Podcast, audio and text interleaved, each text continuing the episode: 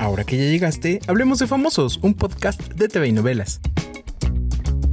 Tenemos una sí, sí, sí, sí, cita con Carmen Muñoz en Televisa. Y es que ya está confirmadísimo. La querida conductora vuelve a Televisa después de 16 años y en exclusiva nos contó que, aunque no sabe qué proyecto le asignarán, pues es muy reciente su contratación, está más que lista para subir nuevos desafíos que despunten su carrera profesional luego de trabajar para la empresa de la Jusco, en la que decidió no seguir para tomarse una pausa y descansar con su familia.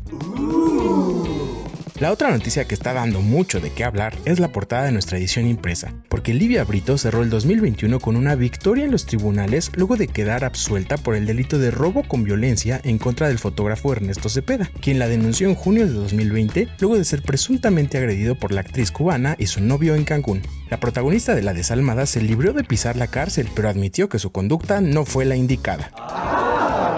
Y por otro lado, te cuento que Rayleigh Barba está de regreso. Y justo en el primer segundo del 2022, todas las plataformas musicales lanzaron su primer sencillo. En exclusiva nos contó que reconoce que su adicción por el alcohol le hizo subir una pendiente llena de obstáculos, que hoy está superando y que ve como un renacimiento. Recuerda que puedes enterarte de esto y más en tvinovelas.com. Yo soy Pepe Rivero, te deseo un feliz año 2022 y nos vemos la próxima cuando hablemos de famosos.